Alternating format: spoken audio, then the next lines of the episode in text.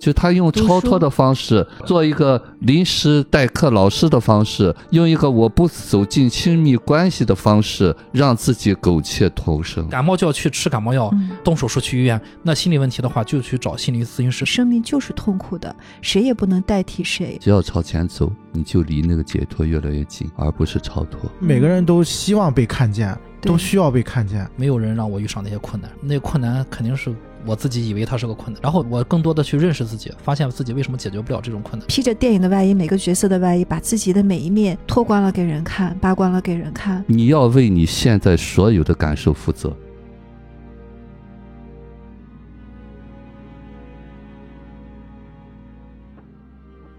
命派，大家好，我是太平鸟 Chris。大家好，我是夕阳，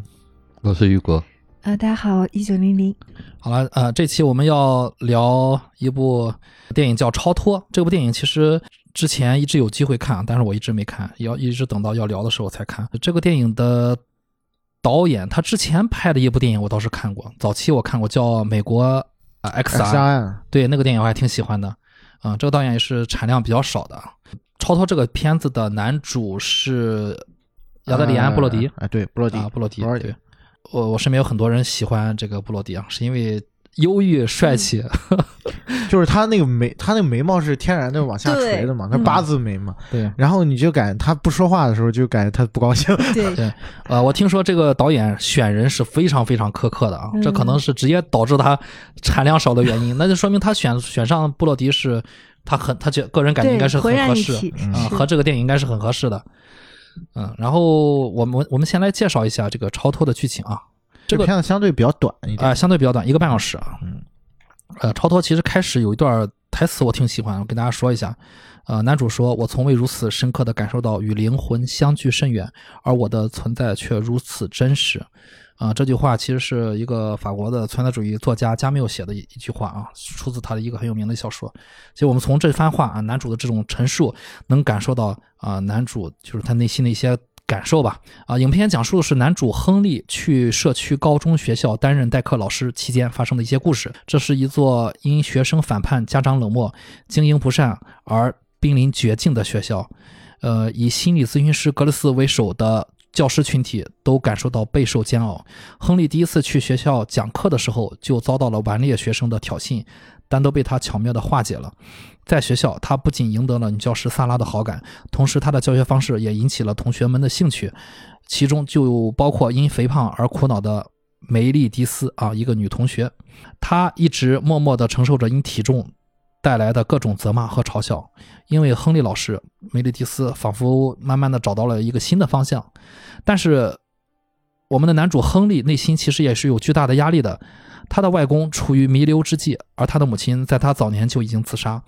母亲的自杀阴影始终在亨利的脑中闪现。母亲，啊，我们其实有暗示啊，母亲的死可能是由于外公的性侵而造成的。当某天夜里，亨利在公交车上黯然神伤、独自泪流的时候，被一个受到嫖客凌辱的厨妓艾瑞卡看到。啊，艾瑞卡尾随亨利，希望获得他的资助，可是被亨利拒绝了。后来，亨利又在夜晚的大街上偶遇到了饿着肚子的艾瑞卡，亨利还是把她带回了公寓。呃，他细心关照这个女孩，并带艾瑞卡去检测了艾滋病。两人的相处中，亨利对艾瑞卡，呃，有了一些潜移默化的引导吧。啊，同时，亨利也在艾瑞卡身上找到了仿佛童年时母有母亲陪伴的那种快乐。但是呢，亨利最终还是把艾瑞卡送回了儿童福利机构。艾瑞卡哭闹，想留下也无济于事。学校这边啊，学校的高中生问题不断，有暴力打架的，有虐猫的，老师们焦头烂额，而老师们回到家也好不到哪去，要么冷漠的面对家人，要么被家人无视。这天下班啊，女同事萨拉约着亨利去去吃晚餐。吃饭的时候，女同事说了自己啊原生家庭的一些事情，啊，当就是话题交给亨利啊，但是就是亨利选择回避了这个原生家庭的话题。在医院那边，外公的病情逐渐恶化。以往呢，亨利一直提醒外公写日记，回忆过去。现在呢，亨利反而就是呃，装作了母亲的声音啊，哄外公原谅过去。然后再回到学校这边，之前那个患有肥胖症遭到嘲笑的梅丽迪斯，她很喜欢摄影，经常抓拍一些非主流的照片。尽管他的作品很有创造力，但是梅丽迪斯的父亲一直认为他有心理问题啊，一直在贬低自己的女儿。无奈的梅丽蒂斯选择向亨利倾诉，他拿着自己的作品，啊，作品的主题是亨利一个人在教室啊，呃，脸是空的，是一个空白的，没有只有轮廓，没有脸。梅丽蒂斯哭诉着自己的遭遇，他试图拥抱亨利，亨利刚开始是抗拒的，因为他知道他们俩的角色和所处的环境啊，毕竟在学校啊，两个人是师生关系。但是看到学生的无助，他还是拥抱了一下啊，试图帮助他，温暖他。但是这个举动被爱慕他的女教师萨拉看到了，倾诉被打断了。梅丽蒂斯跑出了教室，亨利也遭到了质疑。萨拉不理解亨利对女学生的这个举动。亨利试图辩解，甚至大发雷霆啊！他说自己不是变态，不是老色鬼，他只是想帮助学生而已。感到绝望的梅丽蒂斯最终选择在学校服毒自杀。结束代课工作的亨利来到了福利机构，在温暖的阳光中和艾丽卡拥抱在一起，而学校这边仿佛已经是被关闭了，一片死寂。影片就结束了。呃，这个片子其实我串剧情不是很简单啊，因为这个。导演把这个剧情剪的是非常碎的，同时在进行，所以说我在串剧情的时候也是把它规整了一下，但可能和大家的观感不太一样啊。最后的结尾，因为因为就是导演剪辑的问题，我最后说的也只能是说的比较快。最后的结尾其实还是很有一些温暖在的，大家说一说看完这个电影的感受吧。我觉得于老师要不先说一说，因为这个片子是于老师推荐要在今天要聊的电影，那于老师先分享一下吧。嗯。这部片子哈，就是我呃，应该是几年之前做过线下的分享，当时也是我看了这部片子，我觉得是感觉非常拍的非常好哈。从心理学意义上来讲，它里头有很多很多的这个成长背景和这个现实这些问题吧啊。所以这部片子呢，我记得我那年应该是教师节前后拍放安排的啊，也是因为他是一个老师的身份嘛。呃，我们也可以从这个师生啊，或者这些关系啊，啊来去解读一下。它是美式的那种呃方式，咱刚才聊那个电影是呃台湾式的那种方式，啊，它也是从一些小小的一些点上啊，也是呃算是一地鸡毛的那种现实生活啊，把这个人成长的背景和现实的冲突啊展示出来了。嗯，这片子我记得我们之前其实。有简单的聊过，就是我们在很早之前录节目的时候，好像也是聊老师的时候串的，是不是？对，嗯，好像是有简单的提过这个片子。然后当时那天我们我们说今天要聊《阳光普照》跟。超脱的时候，其实我就感觉有点压力山大的，这两个片子能量有点大，就是连 我一气儿看就没看下来，你知道吧？第二部看一半对，我也不敢连着看，就是尤其是就是看超脱的时候，就会有很多就是代入的东西，因为我会觉得他老师的很多的性格上的一些点是就跟我还挺像的，有的时候会感觉，所以。看这个片子的时候是一个莫大的考验，就这种片子是属于我就不敢看第二遍那种电影，但这个片子其实恰恰又看了好几遍，然后嗯，就是这次看的时候，其实呃除了就之之前的一些感受之外，就更多的可能还会去从导演的那个感觉去思考这个电影，包括这个这个导演原来是拍纪录片的嘛。然后你也能看到这个片子，其实他用很多纪录片的手法，包括他一上来就是，呃，男主在好像在做访谈一样，问答问答，对，在做做问答。那个那个，我感觉应该是那个女孩自杀了之后的一个，就是好像是警方或者是记者对对他们老师的一种呃采访吧。然后呃，他只是就是像 Chris 讲，他把整个的叙事的。呃，时间给打乱了嘛，然后你会一上来就感觉好像是在做一个纪录片的形式，然后他再去讲他，然后中间穿插很多的事件，包括他用了大量的那种就是手持的镜头，嗯，然后其实那种真实感会让你更加的带入这个故事，然后反而会就是当你开始带入，当你开始跟这个电影里面的人物共情的时候，嗯。你那种对于痛苦的感受，对于这个人物那种巨大的悲伤，那种东西会更加的，就是击中你。对，所以这个片子往往看到最后的时候都是崩溃的，或者说是那种大哭的，就是那种感觉。嗯，林云杰呢？我嗯我这是第一次看，看之前肉肉在群里说了一个，就是看到最后哭的不行了，我就很紧张，我都不大敢看，着？然后刚看了没有多久，我就知道那个女孩一定会自杀。她一出来，她一说话，我就知道她会自杀。就我能感到她那种，她是绝望的。她看到了一点希望之后，可能会一旦破灭，她会更绝望。包括这个男主，我也有很多代入，就是我从小。也很希望能通过拯救别人啦，其实想拯救自己，就是想给别人，我想要温暖，我就想先去给别人温暖，类似这种。但是你就发现，因为我很接触过很多有很多创伤的人，我从小到大的朋友有一半以上是一半吧，是有有创伤的人，但是就是特别艰难，就是他们和一般人就像两个两个世界的人一样，不是他那个世界的人，你很难去理解。这个导演显然是。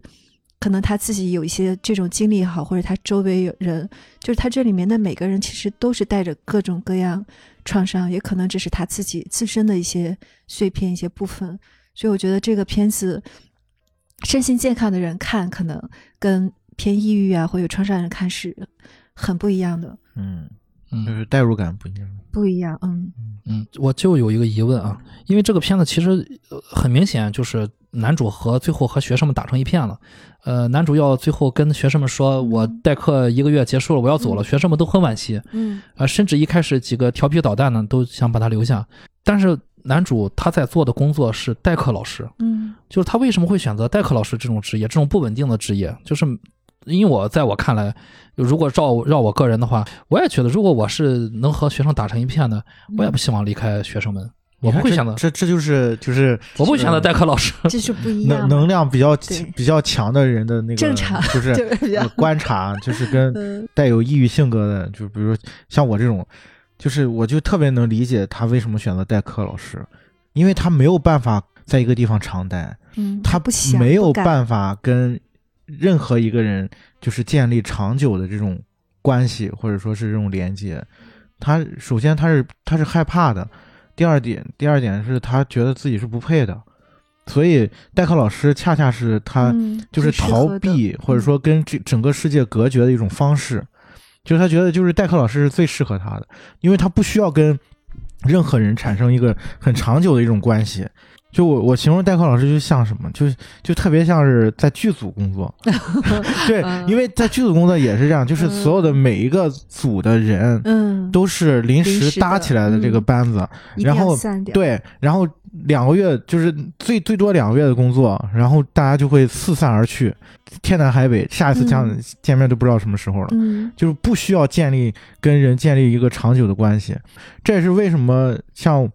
比如说。我有时候会会去想，我很难在一个很稳定的一个环境里面去长久的一个工作模式。我会对，就比如说我想到那个感觉的时候，我会对要跟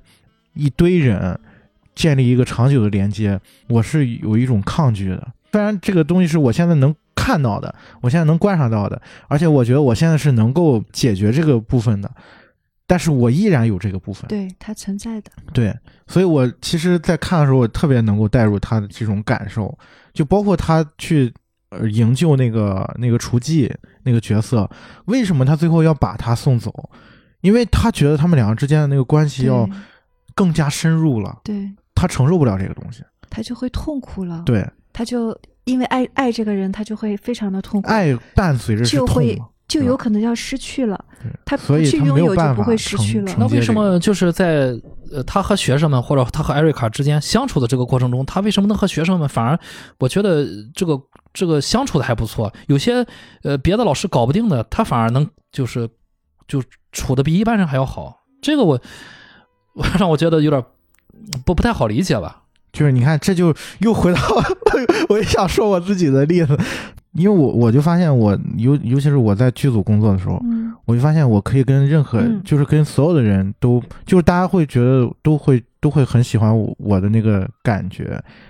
就是因为就是在这种情况下，就我可以跟所有的人保持一个特别良好的一种距离，嗯。因为我不会把自己的情感带入到进到里面去，然后大家也不会，就是因为就是因为没有这种情感的更直接的代入，所有人也不会感觉到被侵犯或者是伤害，没有没有更亲近的东西，也就没有呃就是负面的东西哦，我有点明白了，就是他那个黑人小孩扔他包，他说你的包是我的包是空的，你你扔包这个他行为他我他对没有什么包来讲没有任何的痛，苦。其实我当我当时看了这一幕，我在想，可能包不是空的，可能你那个心是空的，对，就是所以你没有情绪，你你他怎么能影响你呢？对，所以就是最最深层次，是因为他跟所有的人的情感是隔绝的。就是他，就是他为什么那个黑人小孩儿，就是他上来第一幕就那个黑人小孩儿说那个，就是我没有，就是他两个人吵起来了嘛，嗯，然后然后他那个黑人小孩就特别愤怒，然后你看那个老师就嗯。就是就是云淡风轻，嗯，然后说你你根本就不可能影响到我什么。然后那个黑人小孩就觉得很尴尬，看到那幕我就想起于果老师经常说的一句话，就是两个人的游戏需要两个人配合，如果一个人不配合你，这个游戏玩不下去。就是吵架都需要两个人配合，然后一个人想吵，一个人就是很冷漠的，两分钟之后这个人就不想吵了，嗯，就是这种感觉。嗯就是夕阳说的这部分我是认同的，然后我觉得同时还有另外一部分，就是这个老师和夕阳都有很强大的共情能力，就是异于常人的共情能力。这个他对那个黑人小孩，我觉得是他接纳他这个行为，然后他理解说，呃，你会感谢我的，因为不会有多少人会给你这种机会来理解你。所以那个孩子立刻就安定下来了，因为他真的没有得到。他平常去攻击别人，得到的是别人来辱骂他。他要这个，哎，这个人不辱骂他了，这个孩子可能是也会觉得一种被被接纳的这种，就是孩子是最敏感，他对真实的东西感觉是很很很灵敏的。就是大人说一句好听的话来骗他，他是知道的；大人真心的接纳他，不反感他，不讨厌他，哪怕是他都会觉得很开心。对，其实这就是更更深层次的东西。嗯就是玲玲姐说这个，我我也是特别认同。就是嗯恰恰就是因为老这个老师，其实他是饱尝了更敏感的，，对，是的，他更加对于情感的部分，他的那个理解的程度对是要比平常人要多的，对，对。他更加的感性，更加的敏感，所以他，所以他受到的伤害也更多，所以他知道他如果再往前走一步，他就会受到伤害，他这个他承受不了这个东西，所以他就恰恰都是就是因为这样，他才会把自己隔绝在这个地方。就是这个片子的这个英文名字，呃，detachment。我当时看的时候哈、就是翻译为超脱，但我感觉它也有隔离的，有独立出来的，就是这个这个意味。嗯，也可本意是分离的意思。本意它是有分离，从一个东西上剥剥离开的。你可以说它剥离开的是超脱了，也可以说它是把自己隔离了、隔绝了，就是单独立出来。就是他那种超脱不是真的超脱了，他想要去超脱，他是因为想要去对对那样。于果老师怎么看？呃，就是说超脱和隔离，呃的嗯区别是什么东西呢？嗯隔离是我不敢面对，超脱是我进出自如。对呃，就是我们可能更多形容这个人看得开才叫超脱，但是呢，说实话，他这里头是有隔离的成分，嗯他没有力量进出自如，嗯所以他只能出来嗯啊，隔离起来。嗯当然，隔离也是一个重要的保护自己的一种方式吧。啊，对，自我防御。所以说，就说他可能那个痛是小孩没法承受的，他发现了一种方式，可以让自己远离这些东西。包括刚才夕阳说的，嗯做代课老师就是可以适可而止。嗯刚才玲玲也说，这个有一个就是共情的能力，因为他比较细微、比较敏感，他能懂这些孩子，但是呢，他接不住。所以他能懂，不代表他有力量去承载这个东西。嗯他自己都就是自己处理不不好自己的，对，而且很容易被激活创伤，他脑子里不停的闪过那些创伤的点。是，嗯，所以现实当中这种人是很痛苦的。那，我在想，他就是和艾瑞卡认识之后，他第一次拒绝了艾瑞卡，第二次呢，他看他饿，他把他带回去。其实他有是是有机会第二天就把他送去福利机构的，为什么就是等了两个人关系都已经，就是他为什么要让关系升温了才去做这事儿？为什么他需要让两个人关系亲密起来，再去把他踢开？在我看来，就是其实相当于就是把他把他踢开了。那个艾丽卡走被被拉走的时候，艾丽卡特别无助。嗯嗯，我觉得就是一个剧本嘛，就是全部的戏都设计好了，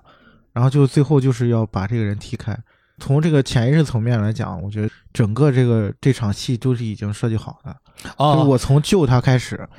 哦，我有点明白了，有点明白了。哦，我我我之前这个确实没想通，就是这个意思，就是说他需要有一个人来配合他去做这个事情嘛，有他去有个人配合他去找到这个感觉。这里边就是他在和这个女孩交往的过程，你没看那个女孩越来越依赖他吗？嗯嗯啊，就是他越来越把他当亲人。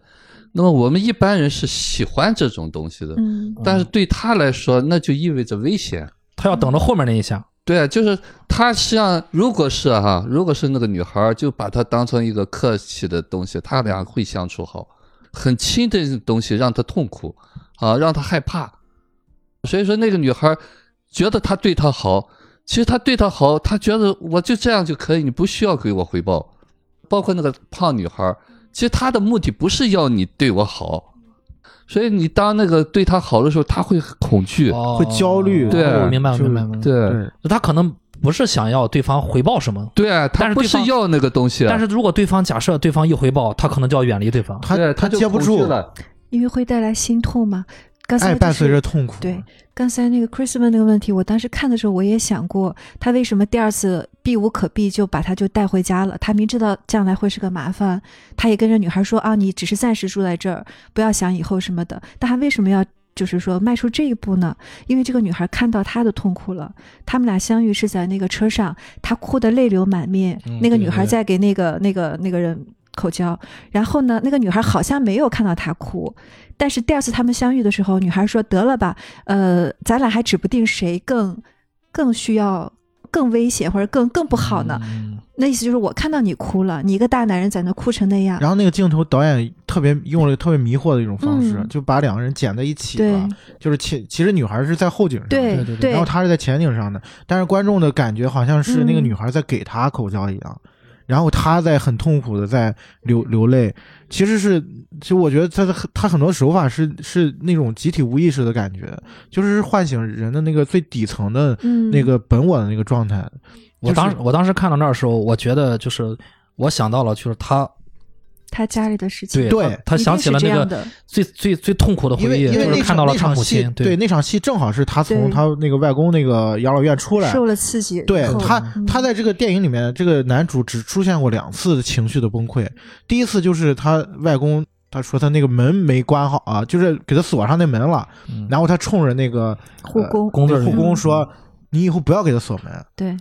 然后第二次是他跟那个胖女孩拥抱被老师看见。然后那种羞耻感上来的时候，然后其实第一次的时候，其实你大家就是往后看就知道他为什么会那样，就是他小的时候，他妈会把就是晚上会把他的房门关死，对。就是锁上，不想让他看到这个，对，嗯，然后他就是那一时刻把他小的时候那个那种感觉给唤醒了，然后他才他才冲着那个人失控了嘛，他才说你不要把把门锁上，嗯，他对这个艾这个女孩叫什么？艾瑞卡，艾瑞卡，嗯嗯，其实就是有种同病相怜，就是你看到我最痛苦的、最崩溃的一面了，你也是一个能理解我的人。就他俩之间互相都是这样的，所以他把他带回来。他在别人面前很难就是这么失态，或者是这么没有伪装的，也有这个部分，就是他也需要这个女孩，他这个时候就是很需要这个女孩。他去救赎别人的时候，可能对自己也是一个有点温暖啊，或者是什么。就是能够获得一部分疗愈吧。就他的痛苦也也有人陪着了。你看他的家一点都不像个家，就一个桌子一个床，空荡荡，啥也没有的。嗯我记得我们之前刘老师也聊也聊过这个话题，就是其实唯一能够就是解决创伤的一个办法，被看到，就是就是需要在嗯，关系当中去修复。对对，但是这个恰恰这种修复又伴随着新的创伤，所以你是否能够接受这个部分，或者说你是否看清楚这个部分，有的时候是很难的。有的时候也就是被你潜意识、无意识来吸引，就是来做这个事情了，都由不得你选，来了就来了。那还有一个疑问就是，你看他去接触学生嘛，算是工作原因啊，你也不得不去接触学生和学学学生建立感情。但是他找到了一个机制，就是我是代课老师，我可以走，然后去我可以随时逃我可以逃离这个地方。对我一个月嘛，对吧？我反正我也可以养活自己。呃，和艾瑞卡呢，他就把他送送走了，但是他也可以和艾瑞卡接触，但是就是这个女同事萨拉很明显是对他表示了一个爱慕吧。对女女同事萨拉就是，就人也很漂亮，然后跟他也表达的很清楚了。我每周五晚上我就特别喜欢那个演员。我就不喜欢回家，我就对作作为一个正常男性，其实是对方已经表示的很清楚了，你们俩都共进晚餐了，但是好像后面的关系就此打住了，就是为什么他把女同事萨拉反而往外推了？就我感觉他是在往外推了，反而就就是一个你看有正正式工作的，对吧？他也不是站街的，他有正式工作，然后他对你表示了好感，这人也确实条件也不差，长得也不错，然后就离我远点儿这种感觉，他们是两两个世界的人，就是那个女生是不可能理解他的他不。太懂他。那个女孩就说啊，我小时候我父母我妈妈是个最好的老师，我怎么怎么样。就是她在说的时候，那个女孩也在说，家里的那个女孩两个人是同时进行的。家里的女孩说：“我第一次觉得我不是赤裸的，我我在等你或者怎么样。”就是她的选择很明确，她要找一个同样有创伤的，嗯，就是不是一路人不彼此理解不进一家门，是不是？不知道我我的理解可能是，就是他本能的一个选择，嗯可能她给不了那个莎拉他想要的东西。对，这是本质。因为莎拉目目的性很强，我就是要和你恋爱结婚，他是不能体验这个亲密关系的。嗯，啊她是没有那女孩不是这个目的，对嗯她一旦有一个人表达爱的话，就像我们说恐婚一样，嗯他就会离开。他就会对对跑掉，是吧？对对对对对，哎，只要一提结婚就拜拜。嗯，因为他爱的人给他痛苦太多了。我我觉得最可怜就是他小时候，你看他都是穿在一个大很大的西服，打着领带，一个七岁的小男孩怎么可能是那种装扮？不可能。但是他回忆里面，他就是那个样子，每次都是很惊恐，但是穿着那个特别特别大的西服，被对被迫的是一个成人的混淆的一个，对，身份其实其实我觉得他，尤其是他回忆的那些，嗯就是闪回的那部分戏，我觉得导演是很明显，就是想，就是特别主观的一些镜头，对，就是那那些戏里面有哪些是真实的，哪些是虚虚假的。观其实他是就想迷惑观众的，嗯就是他因为本身，呃，男主对于过去的记忆，他也也也是加工过的，对，他也不知道哪一部分是真的，哪一部分是假的。就是他有一个特别重要的一呃一个剧情，是他每次去找他外公，其实他都不是去看他外公的，嗯，他想要他外公那个日记，对，就是他他想要知道过去到底是发生了什么。他因为这个事情对他来说是一个莫大的创伤。其实我觉得这个老师在这方面他是清醒的，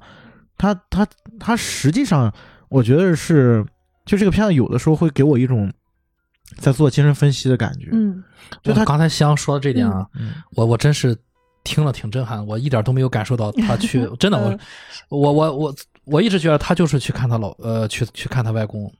真的我没有感，就他一刚才一说，香一说是他老是去催他写日记，我才意识到哦，好像是这样，对，嗯，对它里面对对很多个镜头就是日记，包括他也送给女孩日记本，他自己的日记本，就是很多这种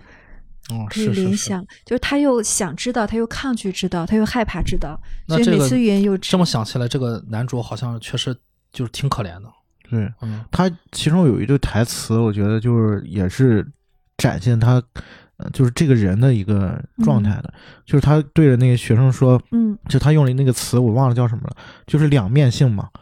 就是有的时候我们会被迫接受我们认为是错的那个部分，然后逐渐的认为那个也是对的。社会上某一些，嗯就是那个那段话，我觉得特别深刻。就是有的时候我会看到他们会用到现在的很多那种传媒的方面，就是因为现在是一个信息爆炸的时代嘛，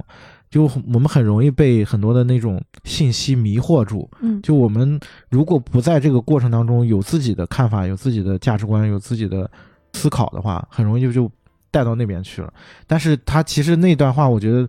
呃，在这个电影当中，他更深层次的去表达的是这个人的一种矛盾性，就是他其实是，就像刚才玲玲姐说的，他其实是知道嗯过去发生了什么的。他只是好像又想要证明过去是怎么样，又又好像又嗯不愿意去碰触这个东西。嗯，所以他一直活在一种矛盾的嗯状态里面。所以这个这个片名啊，呃，意为超脱，但在我看到这个英文名的时候，我没有觉得，我觉得其实是他想超脱而已，但他实际上是隔离、隔离和这个抽离的这个部分多一点。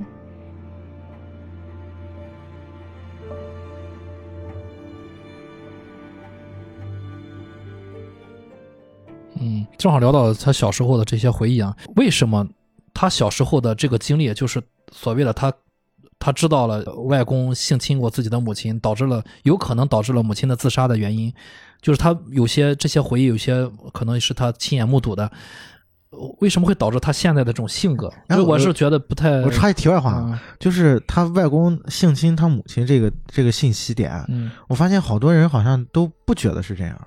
我觉得就是我在我在我在看了好多之前的那些，就是呃网上一些评论，好像很多没看到这个点。就是我我我特别想知道，就是大家在看的时候，就是看完这个片子就就感受到这一点了吗？对，我我感受到挺。明显的。对，嗯、而且我看网上还有一种声音说，甚至就是说男主是他外公生的。那不那不这个那就有点不不好说，这个这个每每个人的感受是不一样的。这个看不出来，嗯但是每个人感受是性侵这个就是，呃，或者是家暴，或者肯定是他爸爸对他，因为有有裸体的镜头，就是说，嗯、他那个抱那个胖女孩的时候，呃，那个莎拉闯进来，然后他当时就像疯了一样，说什么什么老变态是什么那个原话嗯。啊，我才不是你想象的那种什么呃老老老变态老老变态老变态，嗯，然后他脑子里就是他爸爸的脸，他爸爸去推门，然后他妈妈裸体躺在那里服了药，就这些镜头是在一起的。对，所以我那个时候觉得那个创伤不一定是性侵，或者是打他，或者是什么类似，反正肯定是导致了他妈妈去世。而且他这个外公也跟他临死前也跟他说：“哦，我做错了，我怎么怎么怎么的。”其实是挺明确的。还有就是最后的那个小说，就是爱伦坡那个小说，他讲的也是个乱伦的故事。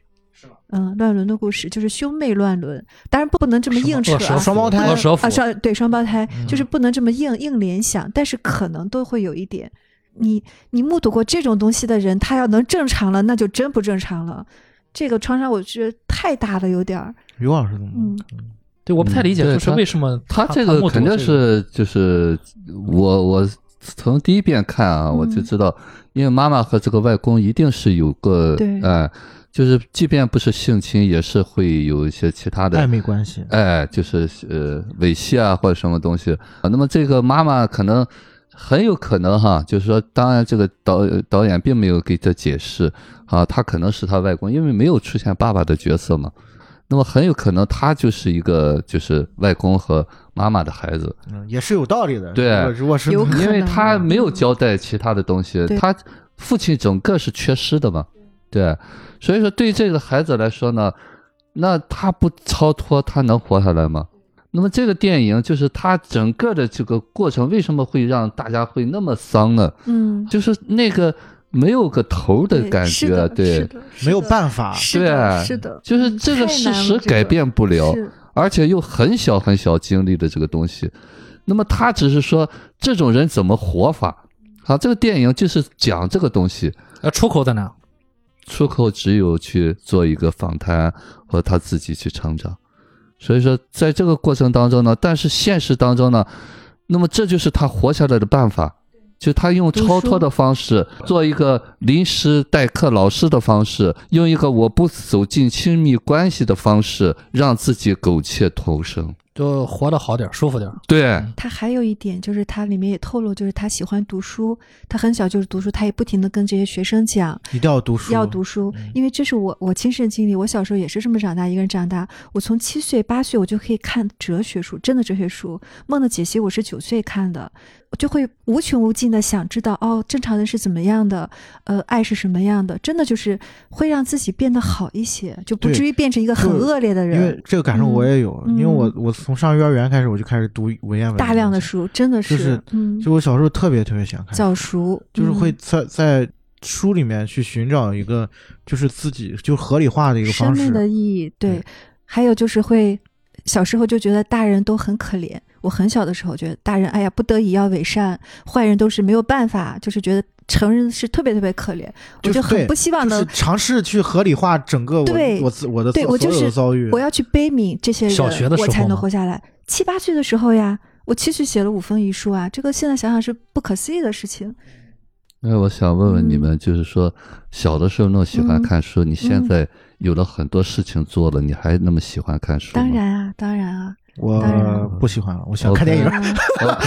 电影是一样的，这样的人他一定会喜欢音乐。我正好反了，就是我以我以前感觉就和你们比，我可能和白痴一样。尤其是我为什么问小学时候？因为我回想我小学的时候很开心，就是大人说什么我可能就信了。嗯，对，我我听不出那个客套话。对，这是很幸运的。就是我经常跟我我身边人说啊，估计关系比较亲近的，我说我说现在回想起来，以前大人夸我的时候，可能里面都是些客套话，我都没听出来。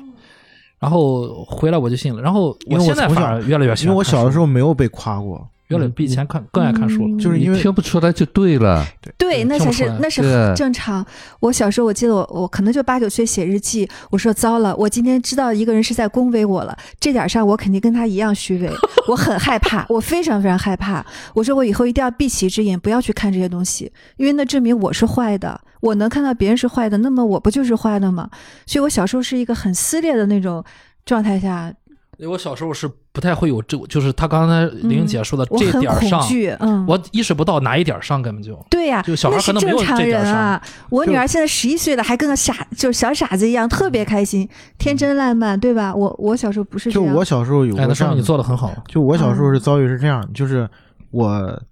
舅妈，嗯，就是曾经当着我面说。你这孩子就是就是当我妈和我的幼儿面说，你这孩子就是给监狱养的，就类似于这样的就是话。然后然后由何而来呢？然后因为我小的时候学习特别不好嘛，就是上小学的时候，那也不能说。然后就是而且我小的时候是特别特别皮的那种孩子，嗯，特别就是我小时候能能爬房顶的那种。而且因为我我家里我父母都是做生意的嘛，小的时候我基本上都是我自己一个人的时间会很长很长，嗯。导致我小的时候就是那种，嗯嗯，天天在外面 游走江湖，游侠，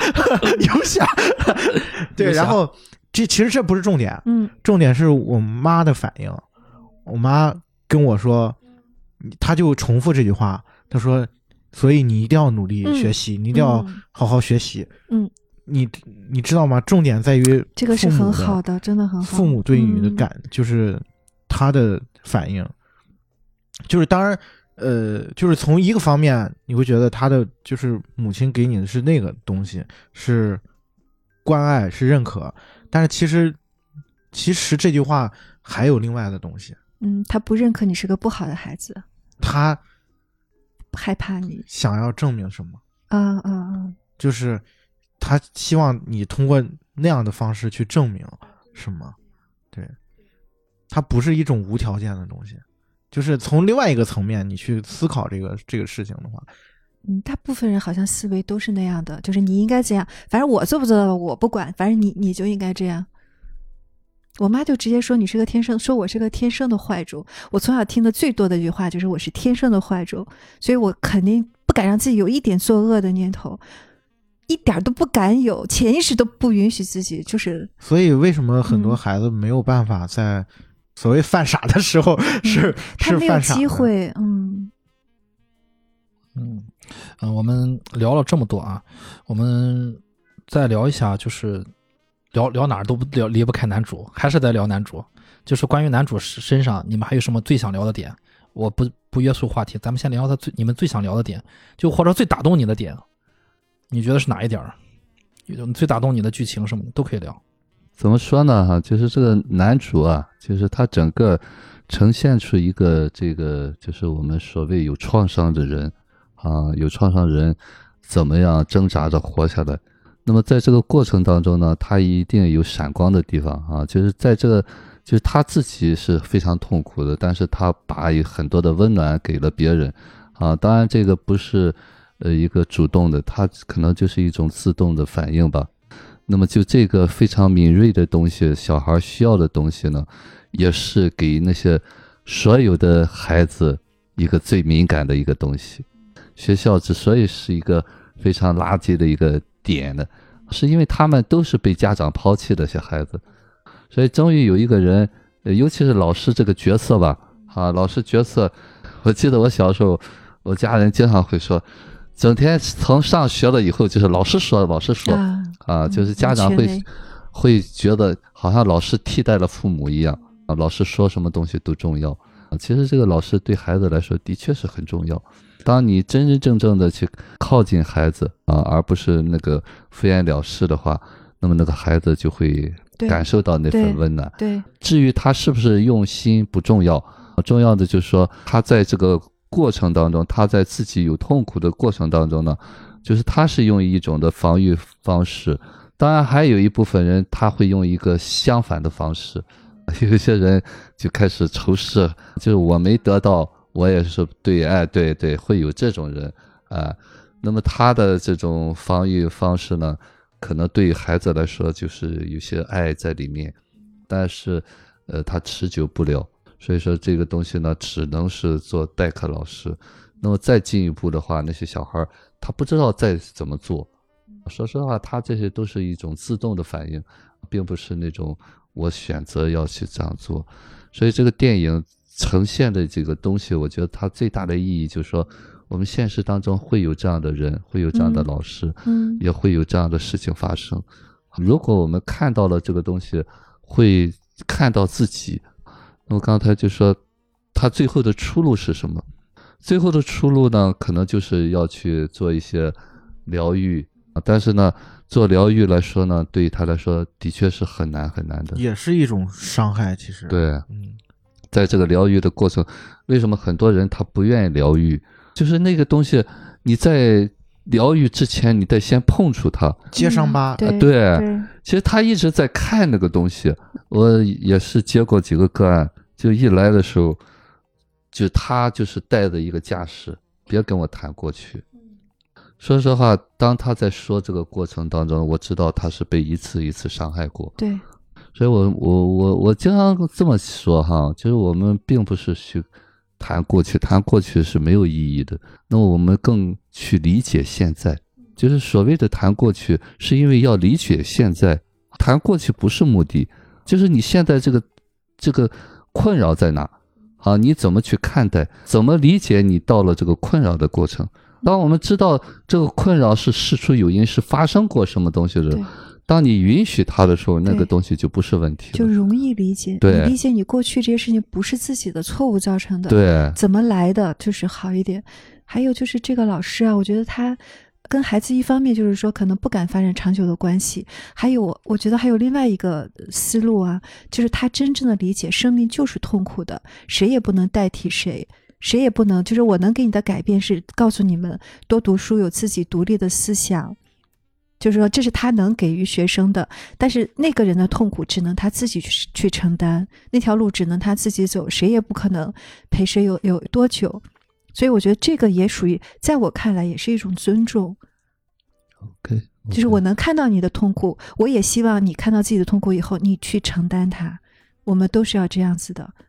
可能在我看来，就两方面都是都是存在的。但是他后来对那个艾瑞卡又不一样了，他在那个女呃那个女学生自杀之后，他又去把她给接回来，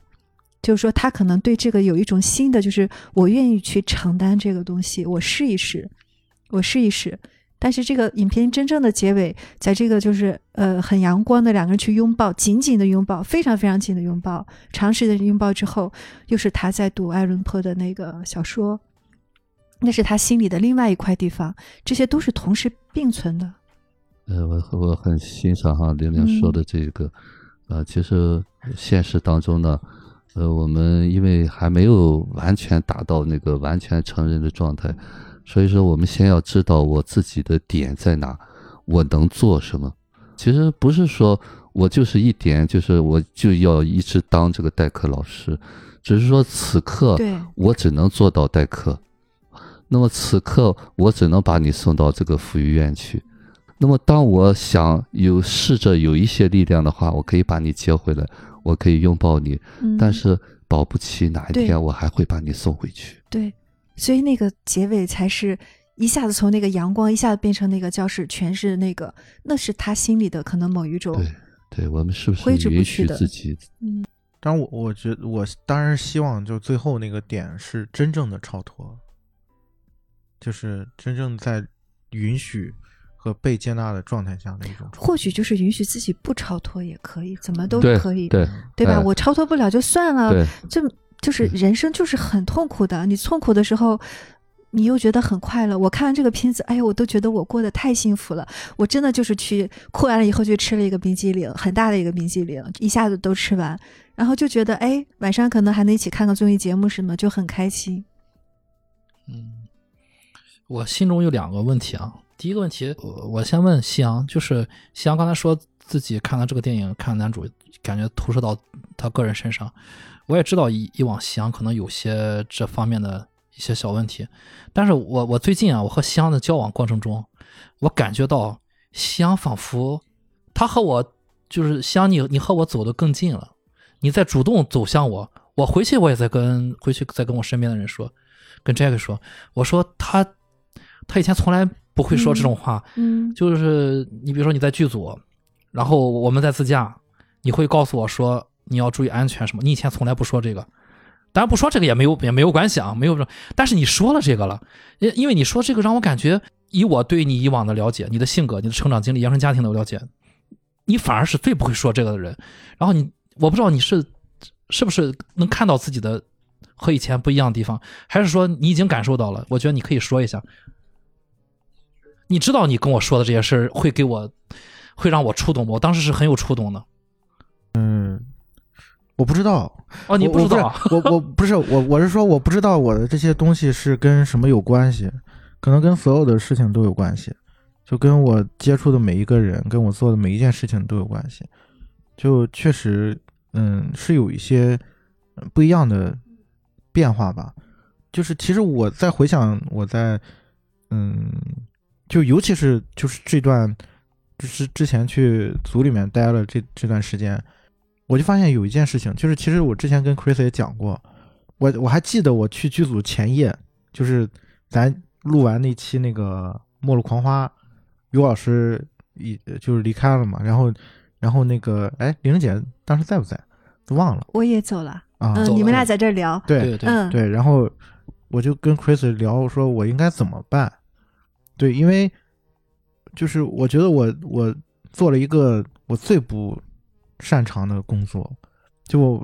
就是你需要跟每个人建立一种连接，需要跟每个人、啊，对对他跟我说，他说我要怎么办？我要去一个陌生的组，焦虑和嗯陌生的人去那个。对他嗯当时问我这个，对，就是包括我我我跟肉肉也聊过这个话题，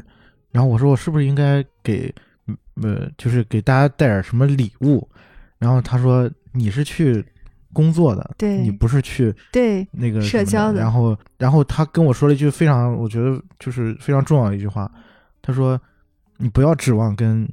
任何人，就是因为他们已经。呃，就是他说他他原话是说他们已经在一起一个多礼拜了，然后你不要指望你去了就可以跟任何一个人打成一片或者是什么。嗯然后他那句话就把我一下子给点醒了，然后我就在那瞬间我就想，我只能做我自己能做的事情，就是我只能做我自己，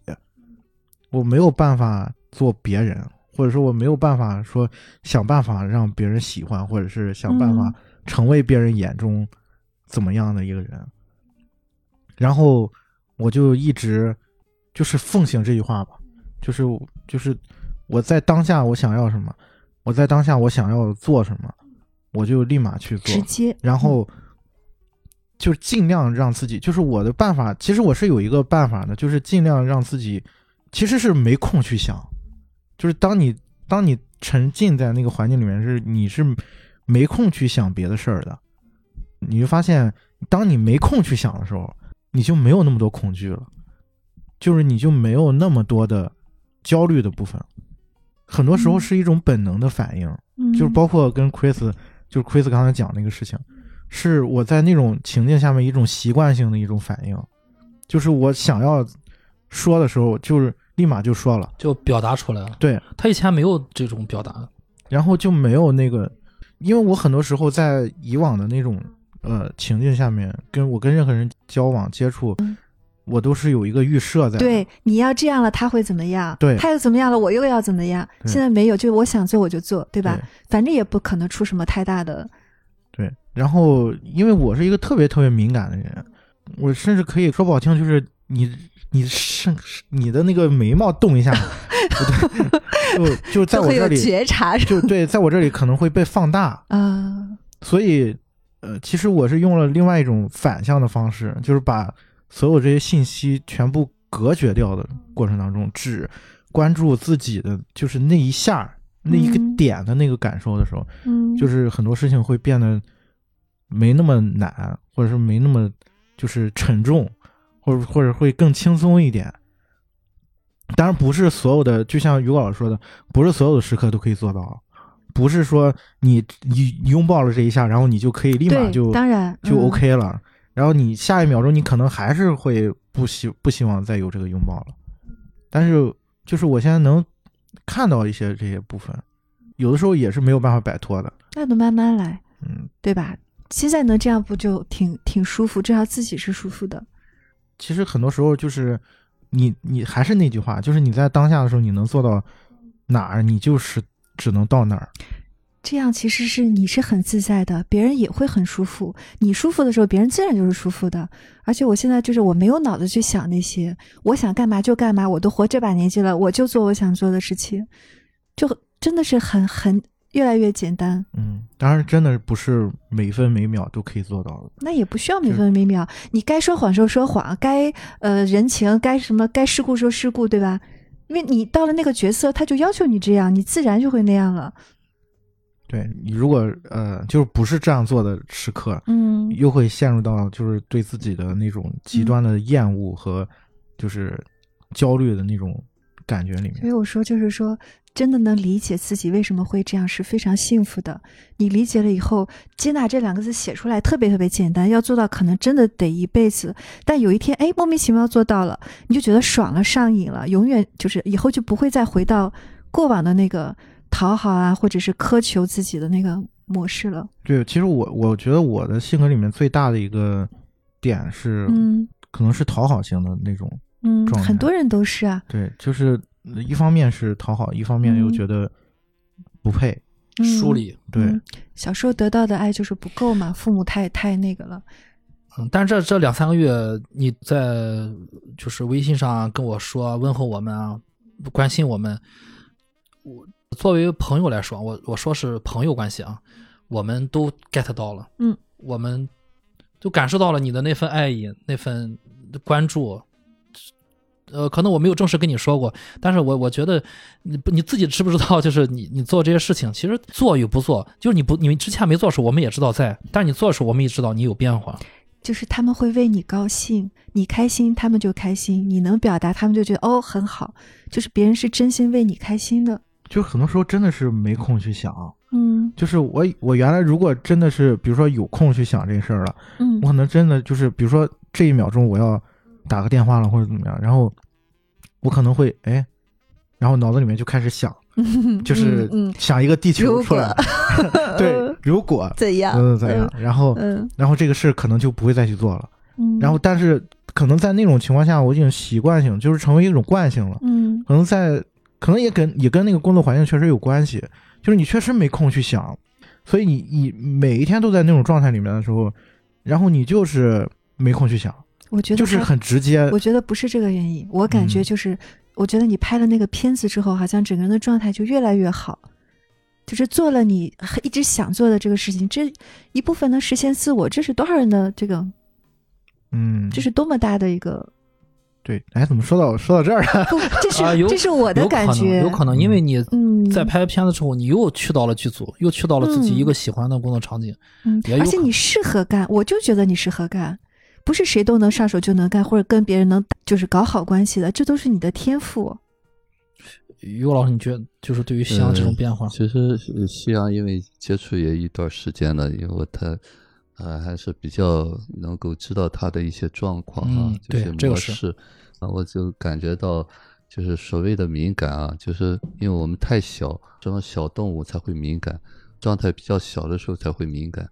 那么这个东西呢，就是我说的，在那个很小的时候呢，可能我们要生存嘛，大人给了我们一个安全感的时候，嗯我们不需要这个敏感。对，所以这是一个自救的办法。但是这个我们说所谓的了解自己呢，就先知道我这个敏感是因为我早年一种自救的办法，这不是一个问题。所以说不用把自己觉得哎呀我我不会交往预设成什么，嗯就是这个东西呢，这是我重要的一部分，而且呢，这个东西，呃，另外的一面就是他很敏感，对别人，呃，有些察言观色，就是对别人的反应是非常直接的。对，虽然它不能马上对应出来，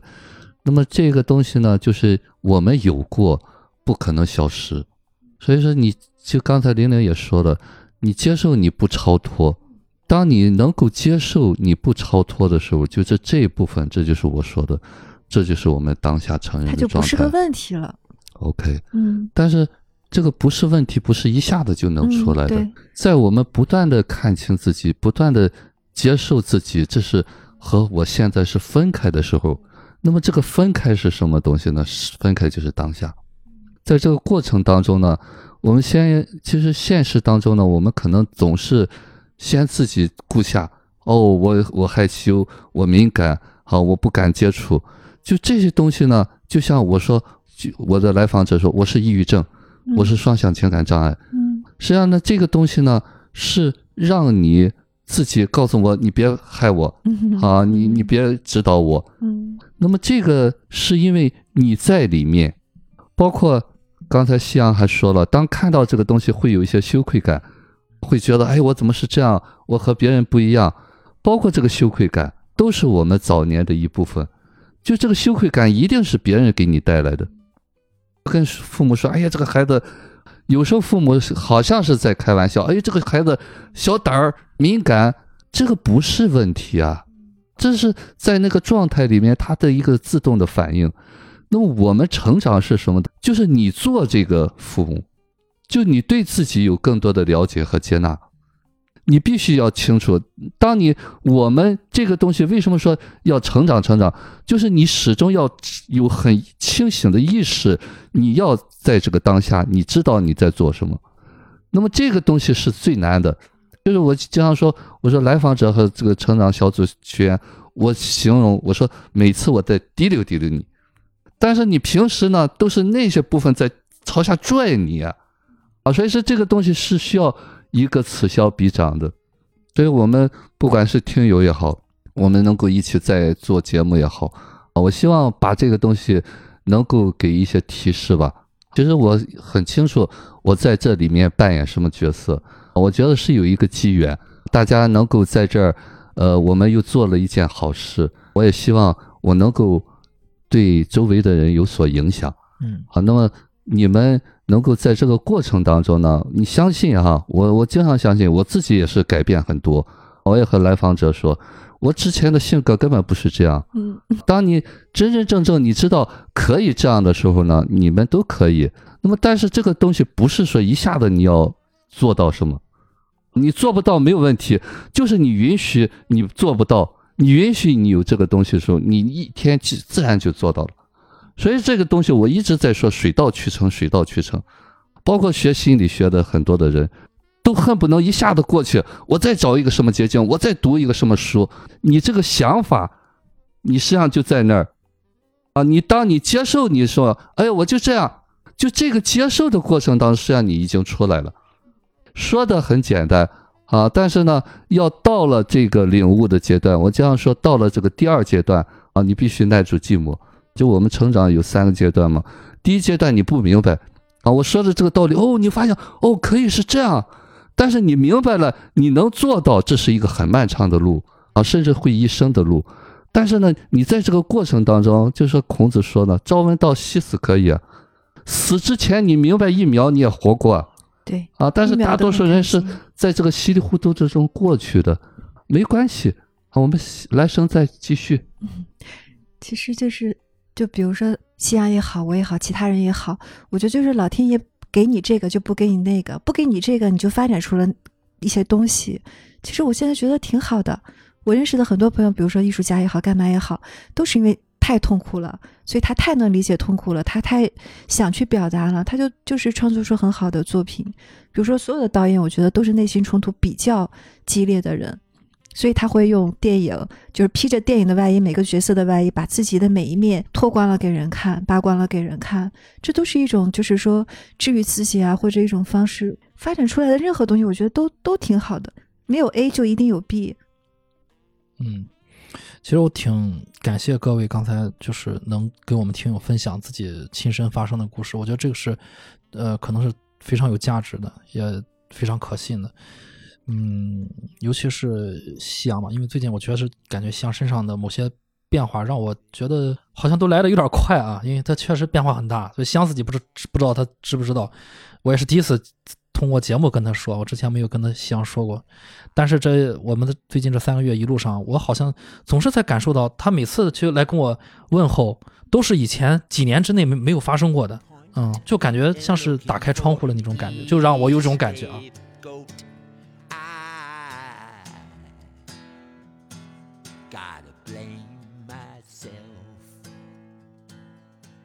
然后就是我刚才说有两个问题，第二个问题呢？还是回到这个电影，咱们说这个男主，就是我有一个疑问，就是男主他的这种，我们就是他想把自己封闭起来啊，然后拒人之外的这种这种性格，到底是他小时候哪一部分造成的？这个我还是看不太懂。就是他小时候，他虽然他经历了这导导演给我们罗列了很多的他他可能看到的事情，那你们觉得是哪一部分让男主变成了这样，或者说是综合的？这个我觉得可能很多的观众都有疑问。我觉得就是他。家庭的那个部分吧，包括他外公的那那是性侵还是自杀呢？都有吧，这两个都太可怕了。这两个就算是可怕了，极度你能想象到的。对，那从道理上来讲，为什么他看到这个就会变成他现在这个样呢？这是什么？这是个什么的什么样的道理？他得装个壳把自己套起来啊，就是不要再受这种伤害啊。是因为离他就是因为他最亲近的母亲说走就走就没了吗？是这种感觉吗？对。因为这个在很小很小的小孩家庭父母就是他的全部，嗯，那就是他应对世界的一个方式，嗯，因为我们现实当中，你比方说看到影片有自杀或者什么东西，那你是成千上万里头有这么一个，但是对他自杀来说，那就是二分之一啊。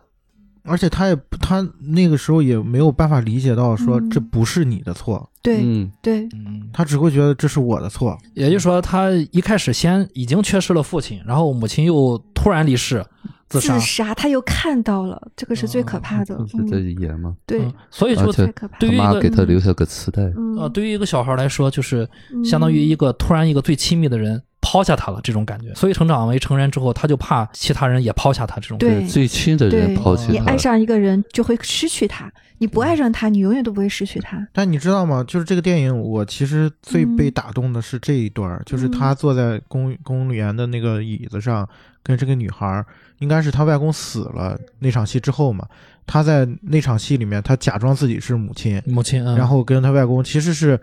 让他外公最后死临死之前，好像获得了一种救赎的感觉。对他跟他外公说：“你放心的去吧，对，放下这一切。”对，然后他把这些东西全都承担过来了。对，然后他坐在这个椅子上，他，我觉得这是全篇唯一一次他袒露心声，是去聊他的事情。对，然后他跟这个女孩说，就是他前面都都说了很多他的经历，然后他有一句台词特别重要，就刚才他说的，他说他至少很感谢他母亲说。让他每天晚上把房门锁死，就这句话让我就是一下子就就就不行了。就是我我有点不太理解，嗯，为什么是这句话呢？会打动到你？因为就是哪怕在这种情况下，嗯，他至少他感受到了，就是母亲母亲对他的对他是有爱的哦，嗯，就是他就像那个我们之前聊哪一部片子来着？然后当时说，说他小时候就很早就是他爸他爸爸就。就抛弃了他母子嘛，然后那个他最后说，他们俩至少是相爱过，至少五分钟，就是那种感觉，其实还是能感受到是有爱的，太太太需要这个爱了，就哪怕是这一点，哪怕他妈妈给他就那一点点，对对，这就够安慰他很多很多年。然后他说这句话的时候，他是握住了那个女孩的手的，刚才那个。对吧？他是主动的去握住他的手的，然后也是含着泪的。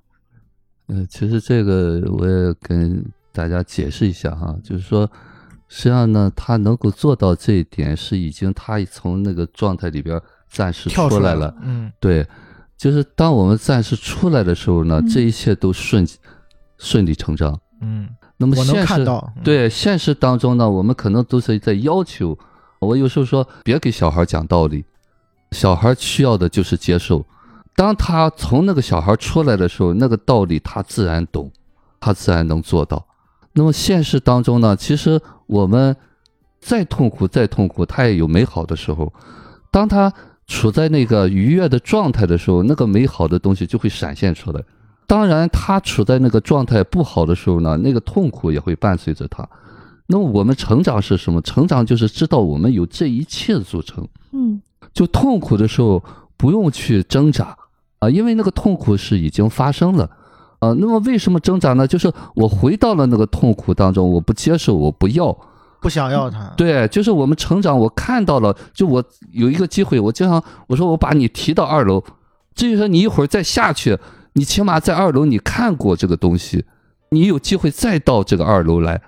但是呢，你可能随时还会掉下去，你头脑中已经有过我可以到那个地方，那么至于什么时候到呢？一定有一天。但是另外一点是，我觉得就是，呃，他虽然是不想要这个痛苦，但是他又不断的通过很多的方式嗯去，就是重演那种痛苦，去体验那个痛对苦。我觉得还有一点比较重要，就是把这个痛苦告诉别人，让别人看见，一定得有个人看见。就像他和这个 Eric 跟他这样说的时候，他痛苦被看到了，这个非常非常重要。就是不要害怕让别人知道你有这么那个，而且这个东西早晚会变成礼物，只是现在时间还没到。但你如果不让人看到，没有第一个人给你拥抱，你就没有办法去爱自己。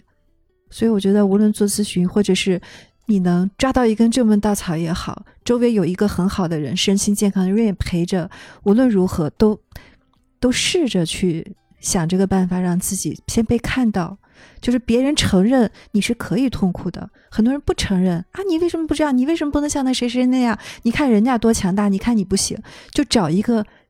说你可以的人。我很开心的是，我有一个朋友，我无论做什么，他都说你开心就好，我就为你开心。这个对我是，就像刚才 Chris 说，夕阳有这样的一个变化，他就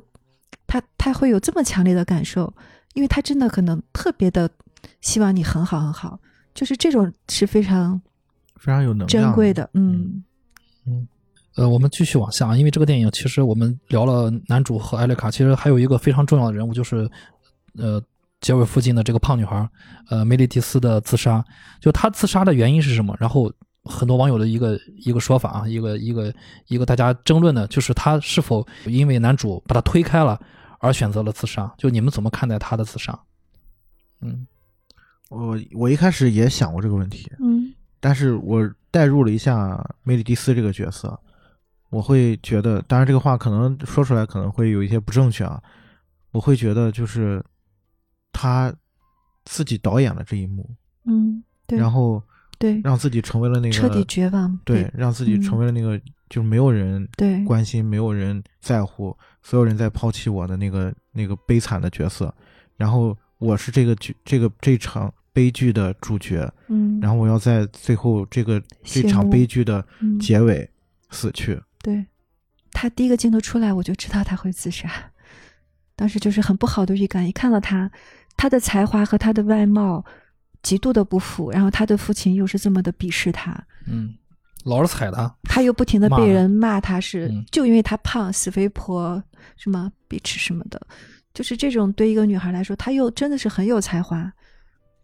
嗯她她没有被爱的这种条件，他的自杀其实让我第一次看的时候，我也有有一个这种疑问。你们刚才这个解释，其实倒是打消了我这个疑问啊。我的疑问就是，嗯，呃他去找男主，男主给他回应了，男主也拥抱他了，男主也说了他很多安慰他的话。男主那个时候反而我男主迎难而上，本男主可能本来想真想推开他，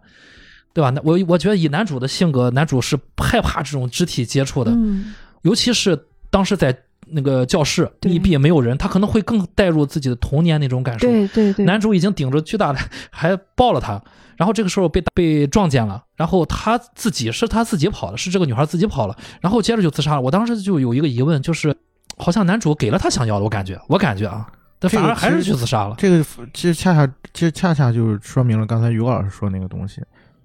就是他是看不到男主已经用尽全力了，拥抱了他，嗯，他只看到了男主推开他。他预设的就是我不配，对，就是他会拒绝我的，就在那个状态嗯下面，他是没有办法感知到那个部分的。对而且他跑出去，男主也去追他啊，当然没追没追上，但是他喊他了。我觉得就是男主，呃，就是这个男老师能能做的，其实都做到了。他已经做了他能做的一切了。啊，就算是个正常人，其实也就做到这儿了。我说实话，还能做什么？因为我其实，在教室里面已经拥抱过你了，嗯已经达成你的愿望，但是他最后还是自杀了。对，所以我觉得就是让我当时有一个有一个疑问，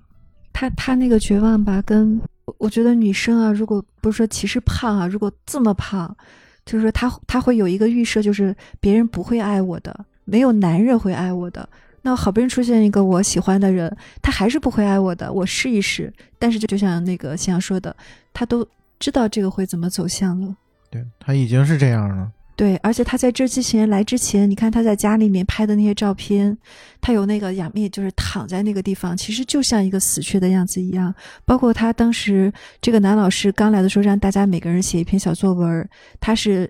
匿名写的，我觉得就是他写的，哦对对，棺材那个，就是说自杀自杀嗯说我回报了你们什么呢？用我的自杀，因为你们肯定会觉得我怎么会这样？对，那个匿名信、呃匿名的那个那篇作文，就是应该就是他嗯写的。嗯，对呃，于果老师怎么看？就是梅丽蒂斯的他的这个选择，去自杀这个选择。其实这个也是我们经常说哈，就是有一句话叫“痛苦上瘾”。为什么痛苦上瘾呢？就是因为他在那个角色里面，他只能演他自己的那份角色。所以说，有时候刚才你们也在说了，说这是他导演的。那么这个导演他是无意识的，并不是我们真真正正那个导演，只是说他内在的那一部分，他那个小孩在导演。那么这时候呢，说实话，你跟他讲道理是没有用的。可能现实当中经常会有些事情，就是你感觉到你能拯救他，但是呢，还是拯救不了。这就是人生的轨迹。那么我们能做什么就做什么。嗯那么这一部分人，说实的话，就是我们是能量，就他们的那种负性能量哈，处在那个状态里边，力量是相当相当大的。很难接住。对对，能接你就接，接不了，你可能有你的东西，你可能会导演那个受伤的东西。所以现实当中呢，这些东西啊，就是看似好像很简单的一句话，那么这里头我经常说，最简单的方式就是你现在的感受就是你要的，那么你怎么要的呢？你潜意识要的，你要为你现在所有的感受负责。啊，你负不了责，说明你没到那个能负责的状态里面，这是你了解你自己的一个窗口。反而我们往往就是我们生气、沮丧的时候，我们都怨了别人，对，是肯定是至亲的人，男女朋友或者师长，或者是我身边同学说了某句话惹到我了。对我有很切身的这种感觉，就我甚至有时候就是在处在那种状态的时候，我会就是尤其是现在，尤其是因为经历过一些成长之后，呃当你再处在那个状态的时候，你会跳出一点点，但是你又没有办法摆脱那个东西，嗯，然后在那个状态下，我有时候会就对自己有一些失望吧，就是会觉得你又在导演这个痛苦，而且你这种这种呃方式，其实无形当中会给你身边的人带来一些伤害。什么伤害？就那你那你没办身边人也不知道啊。不是，那也没办法，你就要有这个脱敏的过程嘛。他一次一次一次一次若干次以后，他就说不定就有变化。还有就是，我记得是谁，王小波说，痛苦是都是对自己无能的愤怒。你去攻击一个人，那肯定这个人刺到你痛点了，你其实是对自己不满意，那只能说对其实是去攻击他了。是因为自己的原因，对，然后你要把这个东西外化掉。其实最终是因为你对自己不满，嗯，或者说你是对自己的一种嗯抗拒。对，但是这个也没有办法呀，就只能是这样啊。这样之后，反正我觉得天长日久，你不断的去觉察，不断的去觉察，至少我觉得，比如说哈，一年前、两年前，西安不会在节目里说这么多自己的，就是说这种剖析自己的事情。嗯现在你看越来越多，就证明你的接纳度越来越高了。你可以让这么多不认识的人来听。嗯我只能给夕阳提一个醒哈，嗯就是当你在看我怎么还这样的时候呢，那是你需要的啊，嗯这是你的一个状态。当这个状态不出来的时候，这个不会发生。嗯所以说，看似好像我们在讲，是因为有是这个才是这个，这都叫合理化。对，不用担心这个东西。有一天你跳出来的时候，不会这样，这都不是事儿了。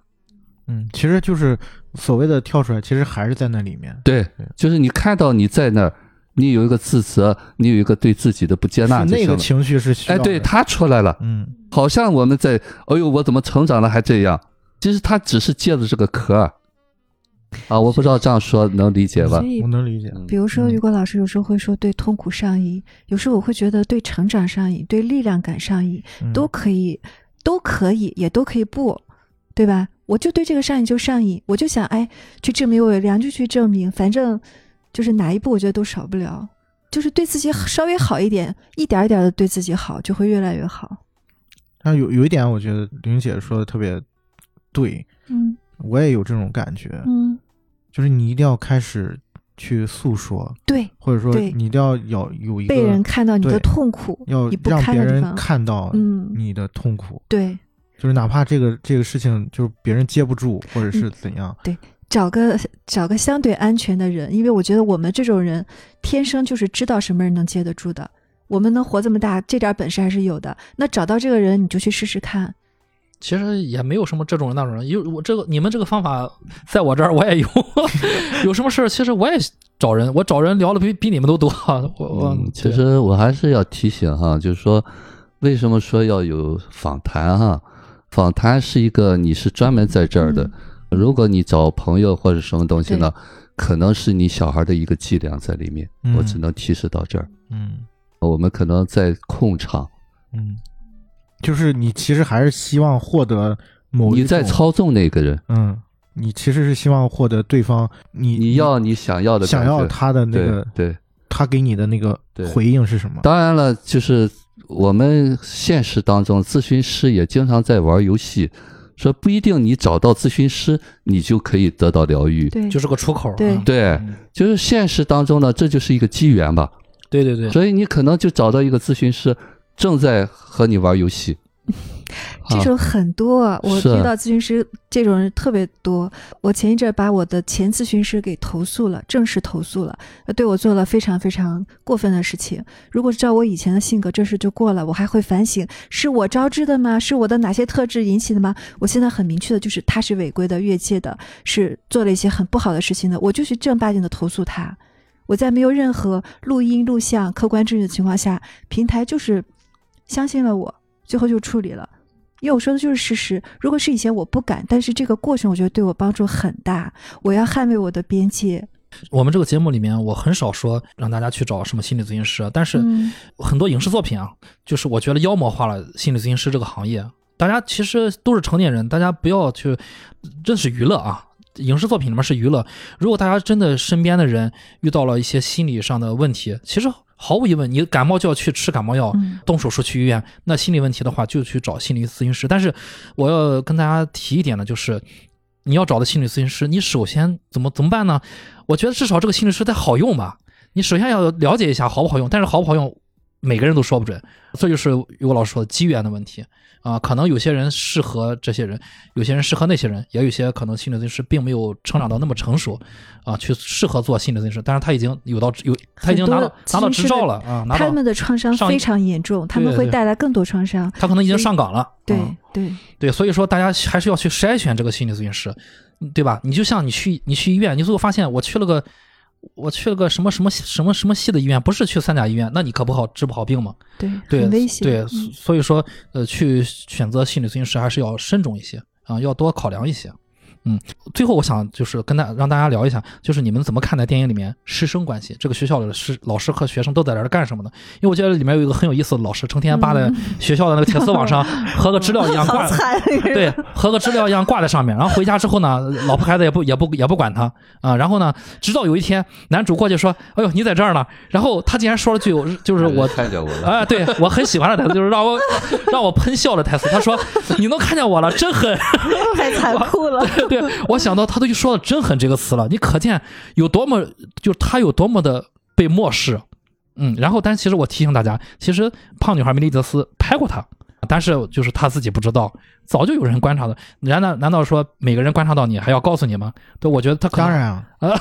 当然，他不被人在乎嘛？嗯就是我还是说我的例子啊，好好嗯就是我最近的感触，就是我我是怎么在剧组里面跟大家呃建立这种关系的，是因为我后来拿起了我的相机，啊，我给每个人都拍照片，嗯，然后我会把我觉得他们最嗯美的、或者最、嗯我觉得最好看的，我会拿给他们看啊我明白让他们看。我明白了。夕阳说的是，如果你站在梅里迪斯的角度上，你去拍人家，那你可以开口啊。不是为什么不是不是为什么不去跟别人嗯分享？就是你嗯看到对方了，对你看到其实，每个人都需要被看见，对的，就是每个人嗯都希望被看见，都需要被看见。既然你能看到他，你为什么不跟他说我看见你了？I see you。对对，为什么你不去跟他说？我我觉得我跟梅里迪斯唯一的区别就在这儿，就是我觉得我应该跟别人说，我看见你了，而且我觉得你很很好看，而且对。照片就是你的心性的一个折射，别人看这个照片，在你眼里的他是什么样，他就知道你是怎样。这个就比言语还要直接的一种对，交流。所以呃，当然我觉得我我我还有还有更底层的一些就是需求，嗯就是比如我潜意识当中还是需要被别人需要，对，就是有另外的层面的东西，是的。但是我嗯不在乎那些，就是我有，我承认我有这些东西，这是良性的，对很好的。但是嗯我我依然会去做这样的事情，嗯就是因为我觉得，就是尤其这个片子里面，就刚才 Chris 讲这个非常非常重要。其实他这个片子里面的师生关系让我感觉就是什么，其实就是一个集体无意识的一个场景，就是每个人都在表达自己的诉求，但是没有没有人看到对方，没有人听到对方在讲什么。空，荡荡的，对。没有回响，对，没有回响，嗯，就是师生之间所有的人，包括师与师之间，包括那个心理老师都崩溃了。对，啊，没有任何的回响，这是不对的。就是呃，这是呃，也不能说不对吧，就是说，呃，如何让自己获得一些疗愈，或者说如何能够让自己呃有所改变或者成长。嗯，一方面是像刚才玲玲姐说的，你一定要开始去诉说；另外一方面是，嗯当别人给你这样的东西的时候，你一定要明确的表达一点，就是我看见了，我感受到了。我虽然可能我接不住你那个东西，或者说我没有办法更多的去帮助你了，那都很重要。但是我一定要嗯就是一定要说出来，嗯，我看见你了，就是这个无比无比的重要。就是我觉得这个是，呃，我觉得这这这一期聊这个电影，我最想想跟大家说的一件事情。对，其实反而反倒是那个男主说出来了，我看到你了。对、啊其实就很简单的一句话。对，嗯，如果大家如果是你看他最后把所有的照片贴到那个那个上面，如果他能够早一步嗯去，做这件事情，嗯，可能结果会不一样。可能啊，他的照片里啊，每个人都是那种比较隔离的，或者是孤独的，或者是悲伤的。他给这个老师的时候说：“我我私下拍过你很多次，我觉得你非常的忧郁还是抑郁，忘了那个词。但是他看到的嗯。就是他真实的最真实的那个另外一个样子，对。对，嗯，其实其实他们希望就是嗯。在这个电电影当中的所有人，同学和老师，希望有人能够看到他们那个脆弱的一面，或者说希望看到他们那些不堪的一面，嗯。然后有人能过来拍拍他的肩膀，或者拉一下他的手。就是你看那个那个厨妓，呃，有一幕是他好像是给他戴了一个戒指，啊，对对，然后去杂货店对。互买的礼物。对。对，嗯。然后他就一直戴着那个戒指。对对对对对，那个戒指，我觉得就好像是一种承诺，我和你之间我们有了这种关系，这个就是你戴在手上不能摘下来的，就是彼此之间都有这种相应。就是为什么人，我觉得就是从这一点上，又扯出另外一个就是题外话，为什么我们有的时候需要一种仪式感？嗯，就这种仪式感会给你带来一些真切的，呃、对一种感受，一这种感受会就支撑你做一些事情，或者说支撑你在某一些你觉得很不堪的时刻，嗯。你会去抚摸它，或者说你会感受到这个仪式感会带给你的。你回想到那个场景，你回去回想到那个那个场域，对，然后它的那个能量会持续给你一些帮助。对，特别是本来就需要这些东西的人，这个东西就更重要。嗯，最后还有个终极问题啊，最后就是你们觉得最后男主是否有成长？是有变化，嗯，所以说我前面也说了，就是说。不要把这个成长想的，就是你到了一个什么东西，到什么境界。对你只要是不断的意识到你要去成长，你要去改变就 OK 了。其实我们每天都在改变，所以这个改变不一定是你期望的那样，但是你只要朝前走，你就离那个解脱越来越近，而不是超脱。嗯，那是谁？苏格拉底还是谁说人生是什么？就是了解你自己，就这么简单。你能了解你自己就可以了。你其实没有必要做那么多，呃，不是没有必要，到头来也只不过就是做了自己，了解了自己以后，才能成为自己。玲玲姐说起这个事儿，让我想起来，我现在每每就是遇上一些我的困境啊或者困难的时候，我发现最后解决的方式吧，我都是面对了自己，真的是面对了自己，没有。没有人让我遇上那些困难。首先，没那困难肯定是我自己以为它是个困难。嗯。然后你我更多的去认识自己，发现自己为什么解决不了这种困难。反正就是以前就是从外面找理由，就是以前小学老师经常说我，你就喜欢找理由。后来我发现他说的没错，他从小就告诉我，你就喜欢找理由，哪有什么理由？你理由在你身上呢，你自己不好好找找吗？后来我现在意识到，是是好像是这个道理。就是一旦遇上什么挫折，我在想，哦，好像在我的前辈那儿。这个这个呃工作上的这个问题，在他那儿不不是个问题，他会怎么样？就像我们那天聊的，把大厨请来了，大厨说什么？大厨我也没办法，既然鱼翅做不好，咱们就拿东西换行了。大厨前辈们也没有办法，前辈们只是解决问题而已。后来我想，哦，是这个道理，对，问题就在自己身上。你觉得他是个困难？首先，嗯嗯，香觉得呢？嗯，我其实一直在回想于老师刚才说的一句话，就是不要以为。你这一时刻好像顿悟了，好像成长了。嗯，你理解我需要成长就足够了，就是因为你肯定在下一秒钟或者在某一时刻，你又会开始厌恶自己，或者你又会陷入到某一些状态里面。嗯，就是因为我个人我是有非常深切的这种感受，我就觉得这个就已经很有力量了。就是你能够觉得你哦，我有这部分，我需要往前走，或者我需要成长。嗯，嗯，我需要有一些被看见的部分，嗯，就已经足够了。这是真的，因为我我经历了这个过程，就是这几年很明显的过程，嗯，就是很舒服，越来越舒服。对你可能一辈子你都会就是反反复复会有这样的状态，嗯，会有这样的呃不同的时刻，对。但是你你知道你自己有，你知道自己可以往慢慢成长，就够了，嗯。嗯，就是我也随后说一句哈，就是成长是一个过程，不是终点。就是我们每天都在成长，只要你意识到你能够真真正正为你自己哈，能够活得明白一点啊，去做一点事情，嗯，就 OK 了。至于说早年那些东西什么时候能接住，不用着急，嗯，一定都会接住。嗯，而且每个人都都挺不容易，都或多或少都会有创伤的。真的是越越长大就越回想起来，于老师以前说，每个人其实从小孩长大是很不容易的。对，是的，对，不管你的性格是开朗还是不开朗，还是内向外向，是的。即便外向的人，你仔细想起来，有很多事情，很多次转折，每个人长大都是很不容易的。对，就是我，就是也是最近发生一件事，我身边有一个朋友，我原来一直觉得他是一个可以笼罩。光芒万丈的那种，就是像是一个幸运的人，对上天眷顾的人，对，就是所有事都是可以 hold 住的那种。突然有一天发生一件事儿，然后让我觉得，原来他也需要被需要，就是那种感受，就是无比的真切。然后就在那一刻，就是我内心就开始流泪了。嗯，我还有个想法，就是人就是能接受自己很平庸。我现在就特别接受我很平庸。别人说你应该去拍照，你应该去干嘛？我说我现在不想拍，我相机一年不打开了又怎样呢？我就是不想拍，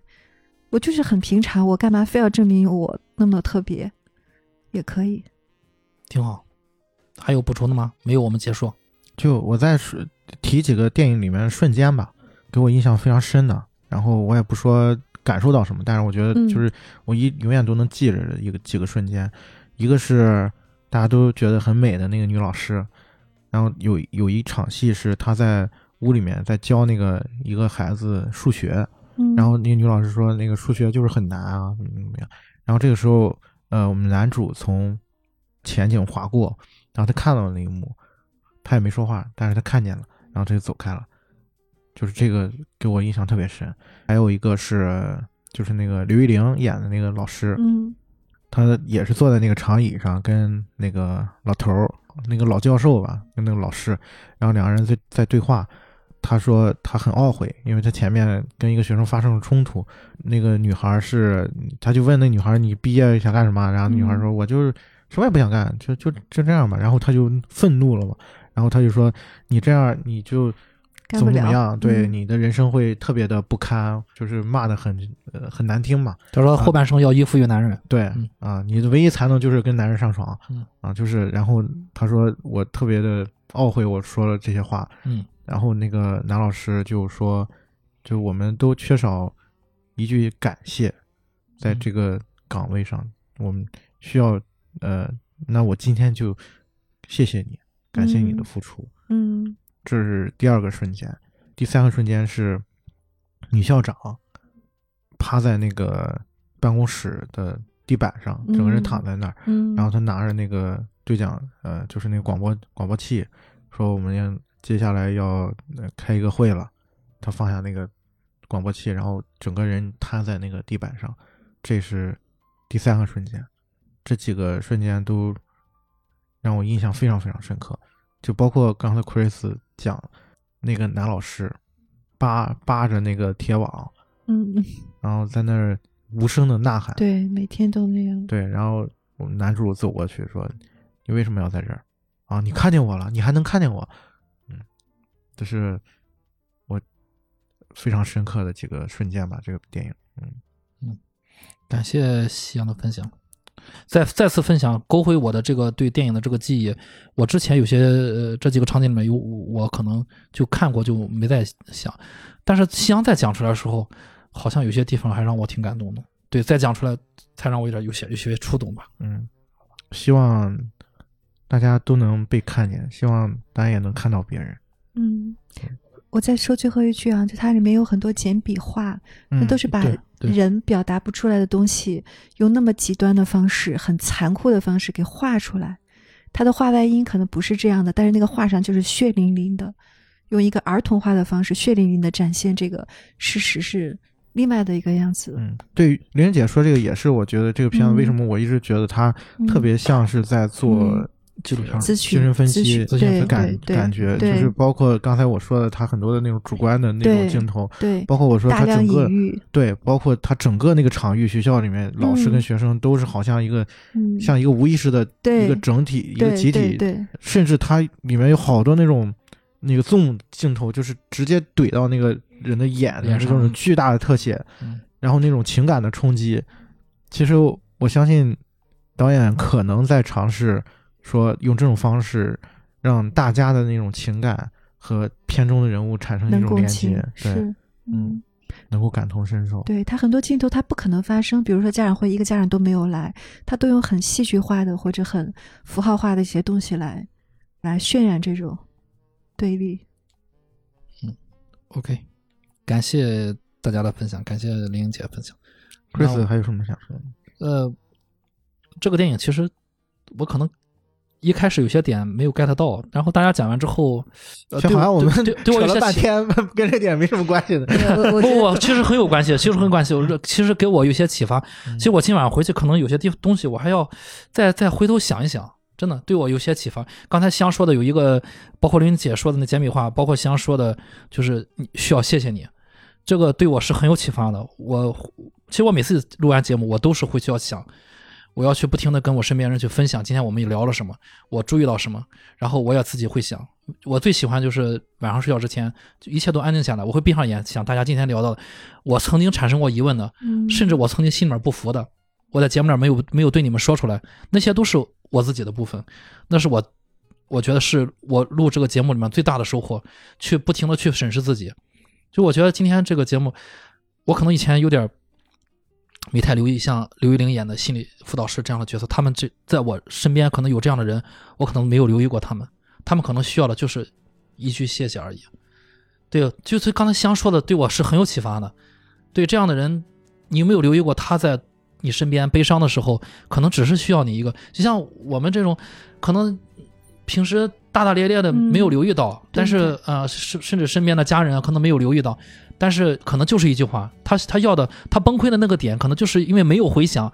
我付出了这么多努力，学生们没有给我任何的回响，那我作为我你的同事，我可以谢谢你。可能很多事儿对你对于你的认知你觉得不重要，对对但是对对方来讲可能非常非常重要。，对对，嗯西洋说的就是我想说的，就是因为可能有些东西，因为人人的成长经历是不一样的，在对方那儿是特别特别重要的，但是在我这儿，我我根本就没有 get 到。我也想对就是呃我们听众听友说，有的时候不是对方他不在意你，是他的没有这个他的成长经历里面没有这根弦。对对对，就我们可能我们是个木头人一样，没有 get 到这一点，反而是我们没有多想。但是我这次了解之后，我才意识到，哦，原来是这么回事。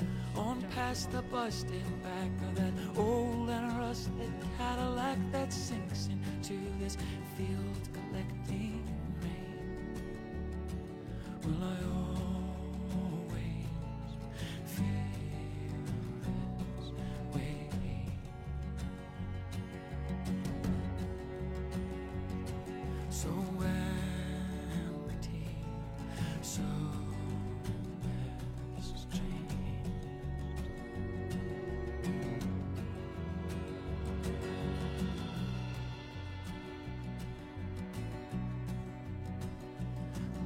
these cutthroat, busted sunsets, these cold and damp white mornings, I have grown weary. If through my cracked and dusted dime store lips I spoke these words out loud, would no one hear me?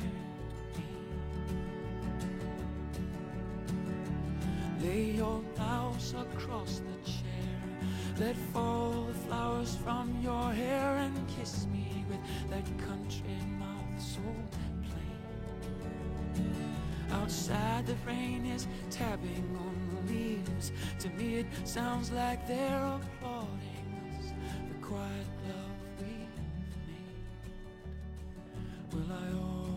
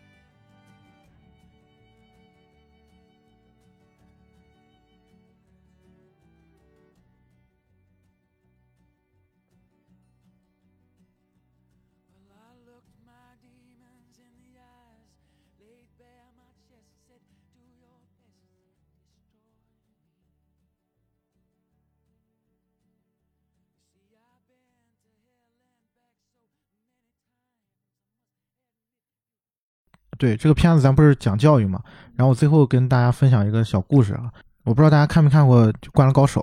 就日本那个动漫那个那个漫画，然后它是讲就是青春的嘛，然后一堆高中生打篮球的故事，里面有一个人，他是陵南队的一个前锋，叫阿福，嗯一个小配角嘛，对，一个小配角，嗯他在最后一场比赛的时候，然后就是展现就是特别高光嘛，然后他的教练就在讲说他他跟阿福的相处的过程当中发生的一些事，嗯，他就说这个孩子